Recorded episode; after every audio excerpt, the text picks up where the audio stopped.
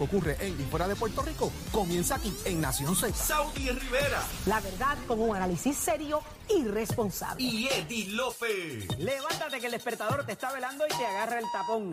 Nación Z por Z93. Somos du- du- du- duros en entrevistas y análisis. Nación Z. Nación Z. Por el app, la música y la Z. Ta, ta. 6220937 es el número a llamar en Z93. Aquí estamos listos en Nación Z, señores. Muchas cosas pasando, pero esta, eh, señores, me sorprende muchísimo. Eh, el asunto del crimen. ¿Cuáles son esta, esta propuesta que acaba de, descabellada, que acaba de soltar la Junta de Control Fiscal? Me parece de verdad que esto es absurdo. Aquí, no, aquí ni el chapulín colorado, mano. Ni el chapulín colorado sale nuestra sale con su astucia a, a salvarnos. ¿Cuál es la propuesta que hacen? Cuenten. Bueno, una carta de la Junta de Supervisión Fiscal que sugiere una reforma más profunda del sistema de impuestos sobre la propiedad inmobiliaria, lo que podría proporcionar los ingresos necesarios para compensar y así eliminar los impuestos sobre la propiedad personal. Eh, mientras el comité analice esto, esa carta debe estar eh, ya, ¿verdad? Esto fecharon el 29 de septiembre. eh, debe determinar una estructura de ingresos alternativa para los municipios. El impuesto sobre inventario debería congelarse.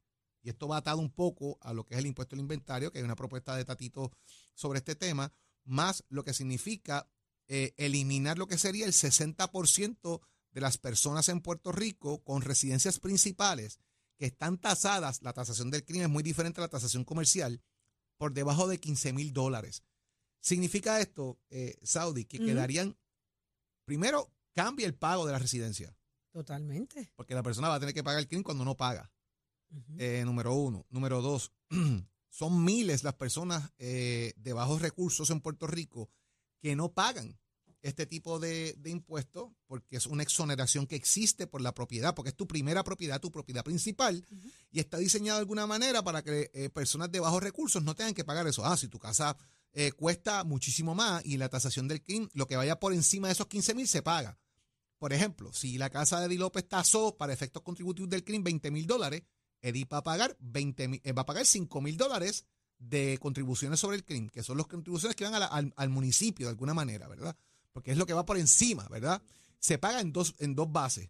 Se paga eh, una, es por año fiscal más o menos, se paga una en agosto, en junio, ju- julio, agosto, que más o menos tienes hasta septiembre para pagarla, y otra en enero. Tú la puedes pagar de cantazo o lo haces en dos pagos.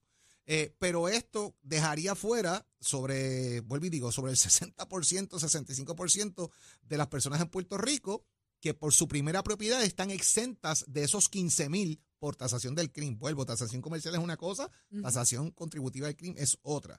Eh, el director de, del CRIM, Reinaldo Paniagua, dice el CRIM nunca ha considerado como alternativa pasarle esa contribución a la gente para ahorrarlo en grandes comercios que hacen negocios en la isla. Eso nunca ha sido ni será una alternativa, porque una acción como esa en nada le hace justicia a los pueblos ni a los municipios. Así que el director del CRIM, eh, el amigo Reinaldo Paniagua, no está muy de acuerdo con la Pero propuesta. imagínate, el que recibe todo el mundo allí sabe la que hay, lo difícil que es. Mira, hay que ir un poquito más atrás. Yo trabajé con esto en la Asamblea Legislativa con varias propuestas que se intentaron hacer y es porque la Alianza de Comercio al Letal ha sido muy incisiva y esto reúne la mayoría de los comercios grandes en Puerto Rico, entiéndase farmacias, eh, hay supermercados, hay tiendas eh, al por mayor, hay tiendas al letal, hay un, es un conglomerado, hay eh, estaciones de gasolina, eh, eh, todo, lo- todo lo que los comercios grandes pertenecen a esta coalición y ha estado presentando propuestas y criticando otras para propósitos de lo que es el impuesto al inventario. Por aquí es que por aquí es que jumea en esta en esta situación. Y eh, el hecho de que seamos una isla y que cuando hemos tenido los desastres los desastres naturales recientes eh, hemos vivido la consecuencia de no tener suficiente inventario ha matizado esta, este reclamo por parte de esta coalición. Ahora bien, se han dado unos fenómenos a la vez que tienen que ver con eh, el asunto de que la gente está comprando por internet y ha buscado otras alternativas, lo cual no necesariamente ya la gente lo quiere tener, lo quiere tocar y me lo quiero llevar hoy. Ya la gente aprendió a esperar y a programarse para comprar. Y eso tiene un impacto completamente eh, nocivo sobre los municipios, que es un ingreso con el que cuentan.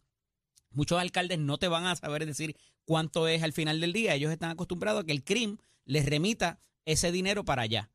Eh, y, te digo porque se ha intentado hacer un estudio de cuánto verdaderamente es esa cantidad de dinero de lo que es representa el impuesto al inventario. El impuesto al inventario no es solamente por las botellas de agua que usted tiene en el almacén. Eso incluye los escritorios, eso incluye las computadoras.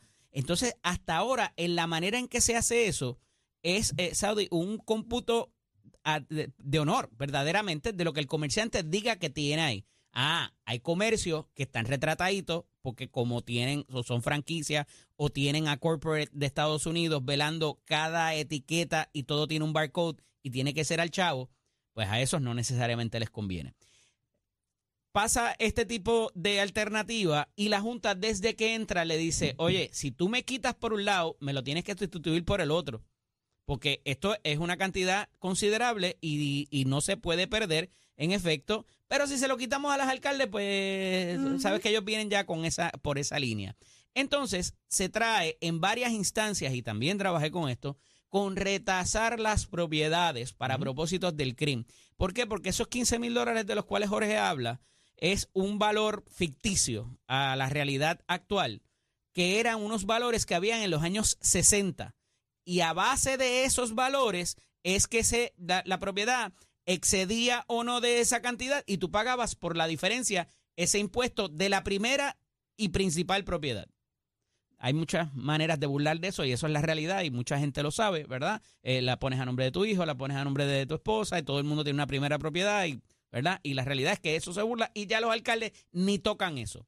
Pero de momento dijeron, oye, ahí hay una verja que no estaba, ahí hay una piscina que no estaba, tú le añadiste una ampliación a la casa, tampoco está ahí. Y eso el municipio pierde dinero. Ah, ¿cuánto cuesta eso para propósitos de traerlo a la realidad actual? No necesariamente de los valores, porque también fue una propuesta de Rafael Tatito Hernández de decir, pues mira, en vez de 15 mil, va a ser hasta 150 mil. Todo lo que se da de 150 mil, entonces te hace un poco más de sentido.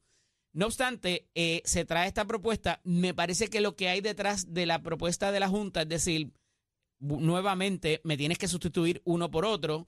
Y de la única manera que yo veo eso viable es o se, eh, para, que, para que se lo quites al comercio, se lo tienes que poner a la gente, sabiendo que eso va a trancar a la banda a los alcaldes y que van a decir, oye, pero ¿cómo se lo voy a subir a, la, a los retirados, a gente que, está en un low income bracket?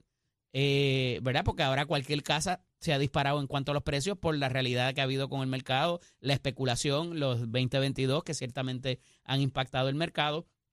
Y cualquier casa excedería no solamente los 15 mil, aunque se traigan los valores a la realidad actual.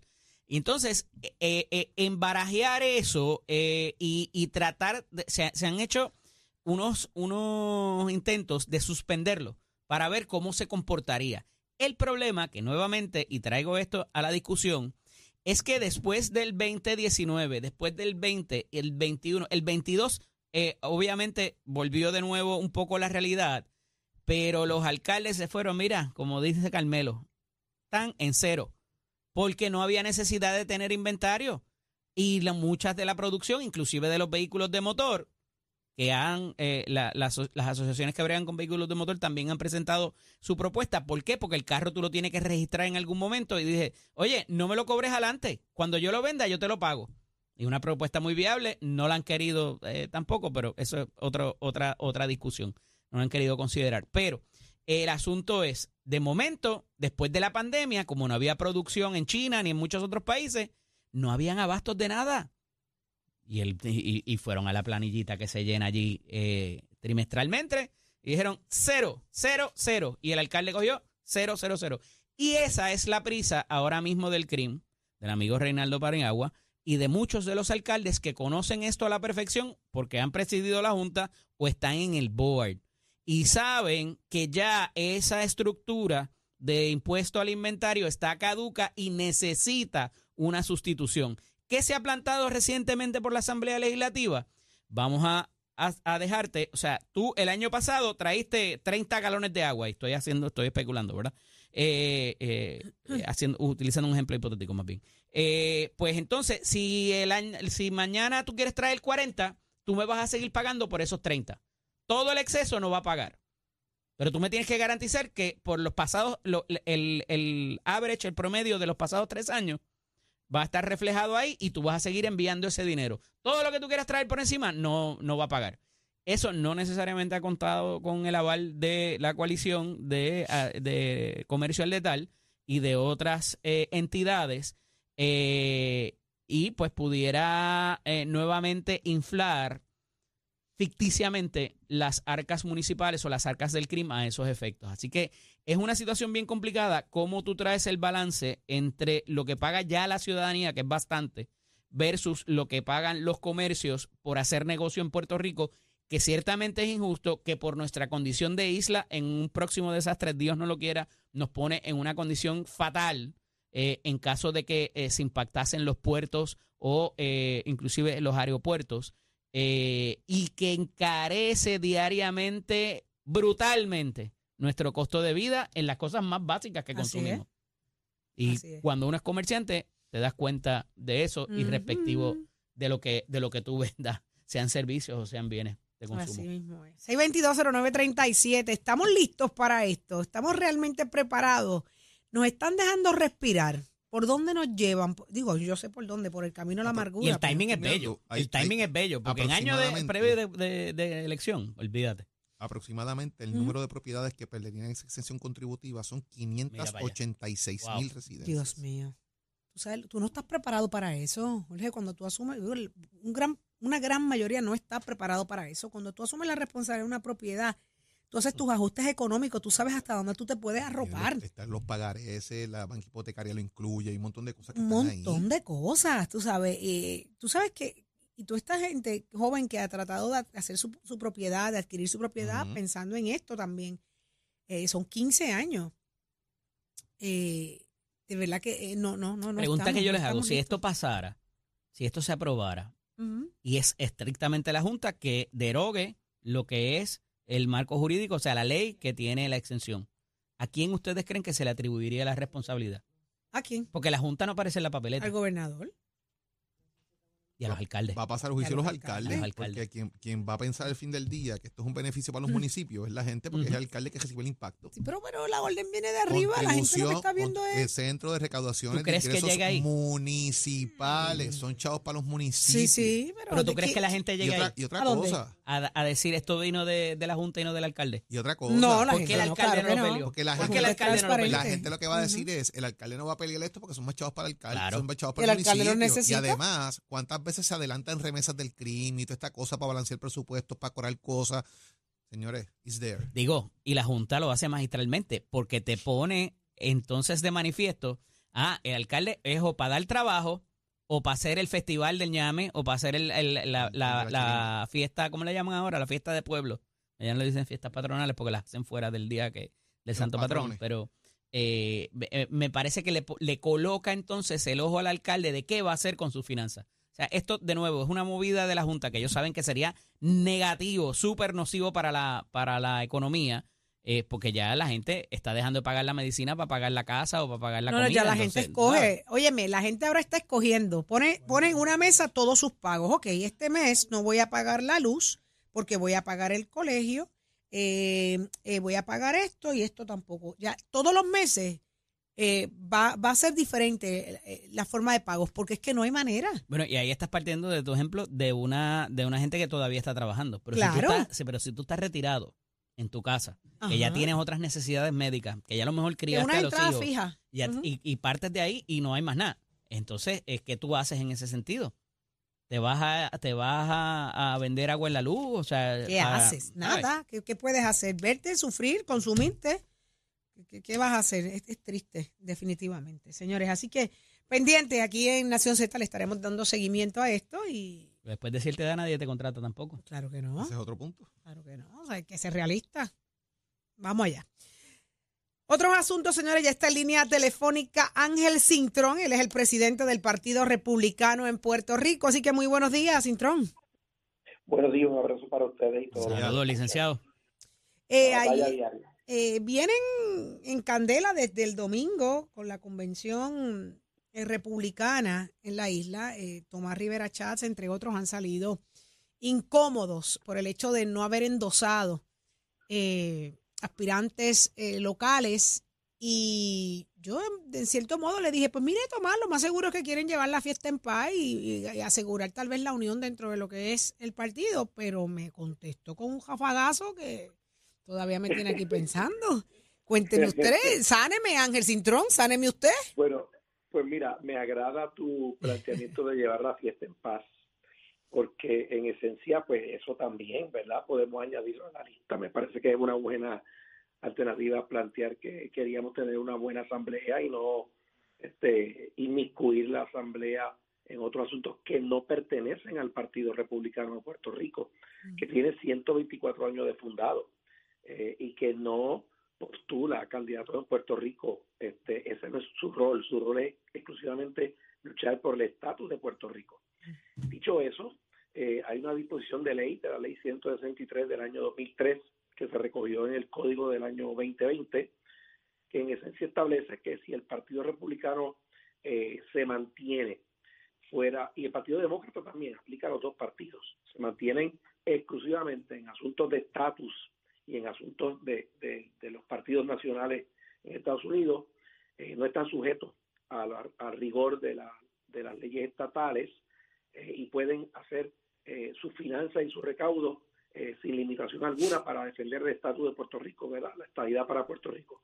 Si se inmiscuyen en las candidaturas locales, la institución, pues entonces ya ahí les aplica todas las restricciones locales. Así que tanto republicanos como demócratas llevamos décadas siendo disciplinados con eso eh, para mantener esa opción de poder eh, luchar cómodamente por la estabilidad para Puerto Rico.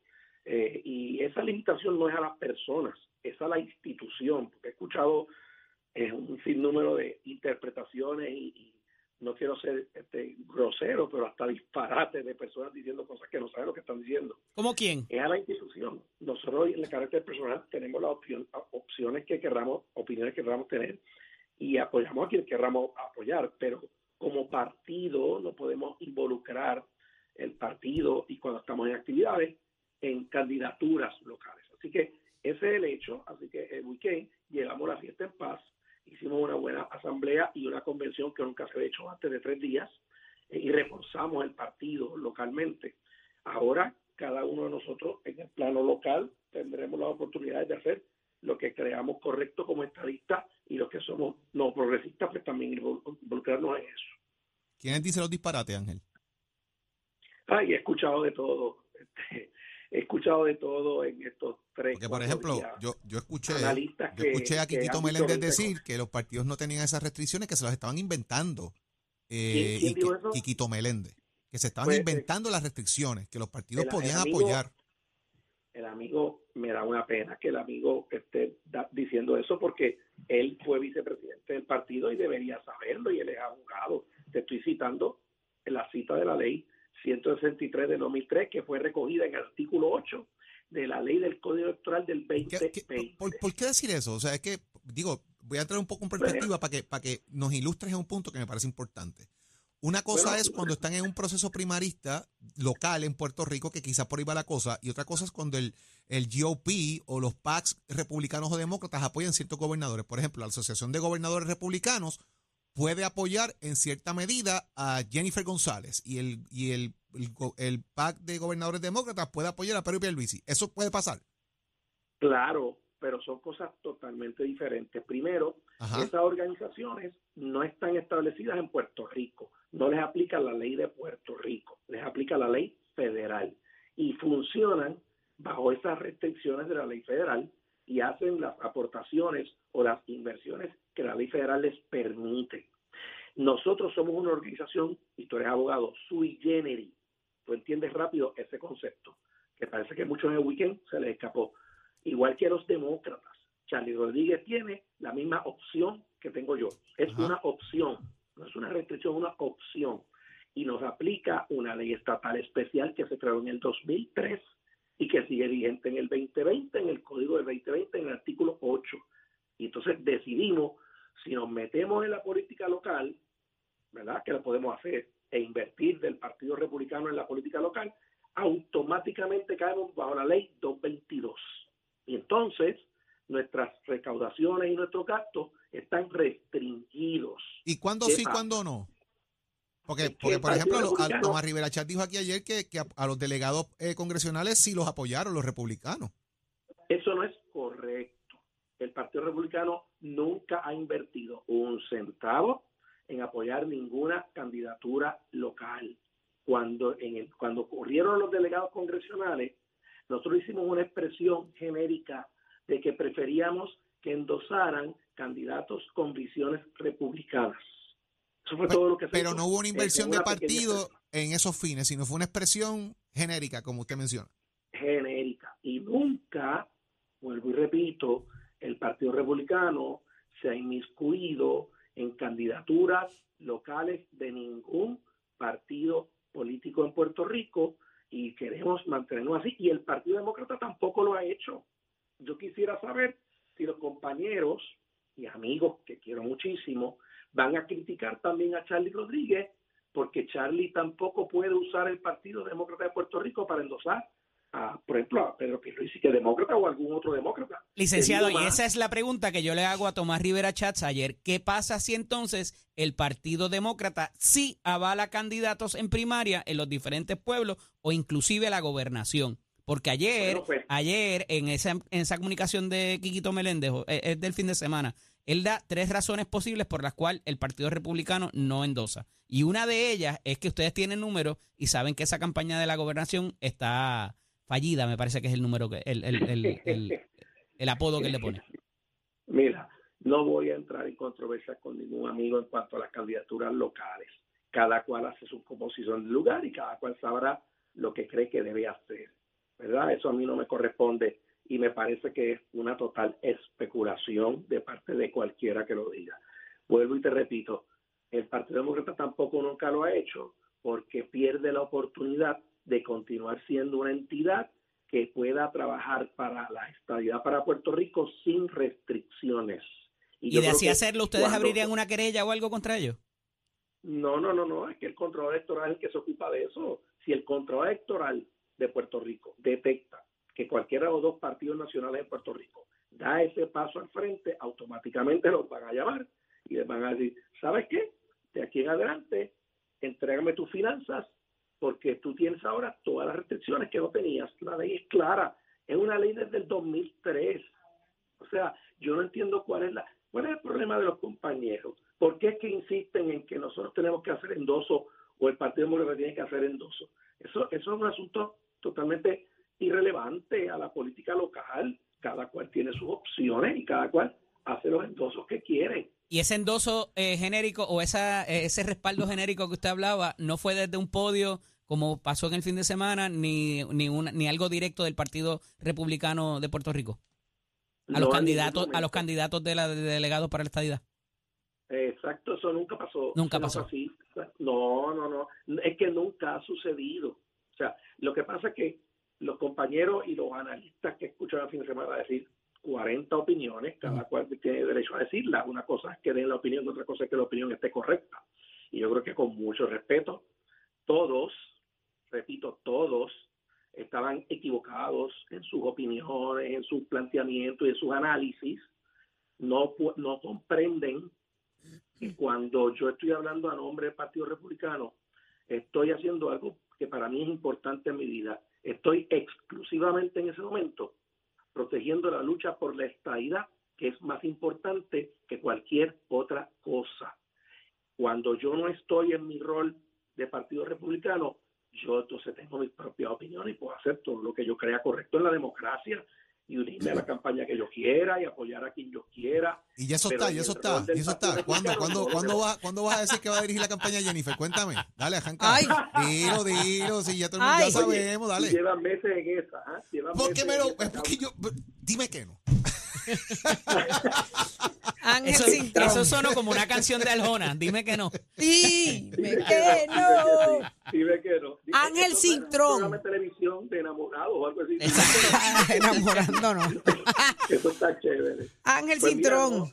eh, el tiempo pues no nos apremia un poquito, ¿verdad? Pero pero entiendo claramente el hecho de que de que pues tenga que separar la paja del grano, pero obviamente es de la única forma que, que otros republicanos que no pertenecen al Partido Nuevo Progresista pudieran ver al Partido Republicano como una opción. Si, si, si ustedes entran con asuntos de partido, de partido local, con el asunto, ¿verdad? Republicano, pues están un poco aislando a aquellos populares, a aquellos otros que quieran pertenecer al Partido Republicano, que tienen todo derecho, porque aquí hay populares Bueno. que son republicanos, aquí hay PNP que son demócratas, que es lo que Y déjame gente decirte, lo, y déjame decirte lo siguiente. eh, primero, ¿verdad? Y, y dejar claro también que cuando nosotros entramos en las funciones del partido de Estados Unidos, nuestro partido matriz, sí tenemos unas restricciones de la ley federal que nos aplica y, y- y bregamos con ella feliz de la vida. Pero en ese momento tampoco nos aplica para los asuntos de estatus. O sea, tenemos una libertad, los dos partidos nacionales, en cuanto a la materia de estatus político, de defender esta idea que es única en Puerto Rico y no la queremos dañar ni desperdiciar. Dicho eso, hay una cosa bien importante que no sucede en el Partido Demócrata. En el Partido Republicano, por disposición de reglamento, usted tiene que ser estadista para ser republicano en Puerto Rico. ¿Eh? Hay eso, populares entonces- estadistas. Bueno, por eso, por eso, sí, pero déjame... a- a- Eh, Ya lo Eddie, no recono- te rías. Ya lo reconoció. Eddie, no ya te lo rías. reconoció.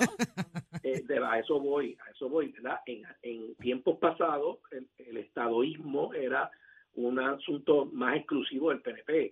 Hoy en día la estadidad flota a través de, de- de diversos partidos locales y, y qué bueno, porque esa es nuestra lucha más importante. Eh, y nosotros no tenemos una restricción de en qué partido usted milita en Puerto Rico, siempre y cuando usted sea un estadista genuino. Y si usted es un estadista genuino, entonces usted puede ser miembro del Partido Republicano. Así que nosotros por eso tampoco nos inmiscuimos en planteamientos de, de la etiqueta local, aunque el noventa y pico por ciento, por decirlo así, ¿verdad? Podemos estimar de los estadistas eh, republicanos somos a, a su vez miembros del PNP. Y, a orgullo lo llevo eso. Licenciado, las visitas al estudio son bienvenidas y si es que un café, mejor todavía. Así está. Para la próxima, Para cuando vaya a anunciar, cuando vaya a anunciar lo próximo, Ángel Cintrón, venga por aquí con un cafecito. ¿Le parece? Yo Cuando pongo va- los cupcakes y usted Cuando vaya a anunciar lo que yo le he dicho que anuncie. Sí, porque Jorge lo lleva jorado. Jorge lo lleva jorado. Uno nunca, uno nunca sabe, Jorge, uno nunca sabe. Eh, de- de- pasa. Ahí está. sé. Ahí está. Siempre un placer hablar contigo. Ángel Cintrón, muchísimas abrazo, hermano. gracias por estar con nosotros Igual, acá en Nación Z. Amén, Ixual. presidente del Partido Republicano en Puerto Rico y lo escuchaste aquí por Z93. ¿Dónde está Tato Hernández? Somos Deporte.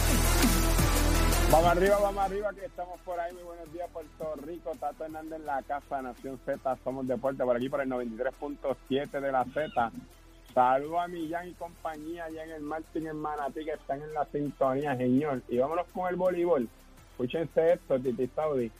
La exjugadora de baloncesto, licenciada de profesión y representante de atleta, Yanira Lisiaga, describió como de avanzada la recién ley aprobada número 117 del 2023 que reivindica a muchas generaciones de atletas antes desprotegidas de sus derechos como madre. Ahora, esta ley es mejor conocida como la Ley Protectora de Madres de Atletas de Puerto Rico, la ley que fue una medida del presidente del Senado, Juan Luis Dalmau, y, firmada por el gobernador Pedro Pérez protege que en su aplicación que atletas embarazadas no pierdan su trabajo y a que sean compensadas económicamente como lo dice el contrato que se firmó con su apoderado dueño de equipo, ya sea en deportes de conjunto o en deportes individuales. Así que enhorabuena para nuestra grande jugadora, tanto en el voleibol, tanto en el baloncesto, en los atletas que nos representan. Así que orgulloso de nosotros de la mujer puertorriqueña y qué bueno que esta ley se desarrolló para que así pues entonces las muchachas que están embarazadas, bueno, cuando estén en un juego o jugando en semifinales, como pasó en el voleibol con una jugadora que estaba embarazada, embarazada del equipo de voleibol de San Juan y pasó tremendamente, pues ahora con esta ley pues más se reafirma para a beneficio de la mujer puertorriqueña y la mujer defensora del deporte. Enhorabuena. Eddie, tú estás por ahí, Eddie. Eddie. Está bien, pues entonces nosotros seguimos por acá para dejar que de que recordándole que esta sesión de deporte es con el auspicio de Mestre Scores que te informa que estamos en el proceso de matrícula para nuestras clases que comienzan en noviembre. Mestec te lleva lleva tus metas al éxito. Clases comienzan en noviembre 787-238-9494. ¿Usted le gusta la jalatería pintura? ¿Usted le gusta la soldadura? ¿Le gusta la mecánica diesel? Visita cualquiera de nuestros recintos, compara facilidades de equipo, toma toda la decisión de estudiar en Mestre College en un año y dos meses te convertimos en un profesional. Oiga, chero, y vieron my friend. Escoge ASC, los expertos en seguro compulsorio.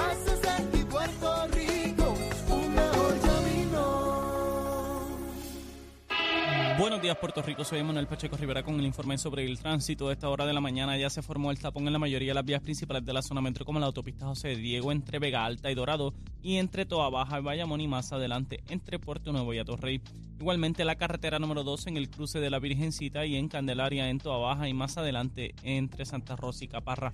Además, algunos tramos de la PR5, la 167 y la 199 en Bayamón así como la avenida Lomas Verdes entre la American Military Academy y la avenida Santa Ana. También la 165 entre Cataño y Guaynabo en la intersección con la PR22 y el expreso Valdoriotti de Castro desde la confluencia con la ruta 66 hasta el área del aeropuerto y más adelante cerca de la entrada al túnel Minillas en Santurce. Por otra parte, el ramal 8 y la avenida 65 de Infantería en Carolina y el expreso de Trujillo en dirección a Río Piedras, la autopista Luisa Ferré entre Montelledra y la zona del Centro Médico y más al sur en Caguas y la 30 entre Juncos y Gurabo. Hasta aquí el tránsito, ahora pasamos al informe del tiempo. El tiempo es traído ustedes por Winmar Home, energía de la buena. Crosco, sella hoy a la segura con Crosco. Para hoy, martes 10 de octubre, el Servicio Nacional de Meteorología pronostica para todo el archipiélago un día principalmente soleado, húmedo y caluroso con algunos aguaceros pasajeros en la tarde en la región oeste. Los vientos permanecen del este-sureste de 6 a 12 millas por hora con algunas ráfagas de hasta 25 millas por hora y las temperaturas máximas estarán en los altos 80 grados en las zonas montañosas, los medios a altos 90 grados en las zonas urbanas y costeras, con los índices de calor alcanzando los 105 grados en el norte, oeste y el sur. Hasta aquí el tiempo les informó Emanuel Pacheco Rivera. Yo les espero en mi próxima intervención aquí en Nación Z, que usted sintoniza a través de la emisora nacional de la salsa Z93. Próximo, no te despegues de Nación Z. Próximo. No te despegues, que por ahí viene Juan Saca, el presidente de Luma. ¿Qué es lo que está celebrando Juan Saca? Te enteras aquí en Nación Z por Z93.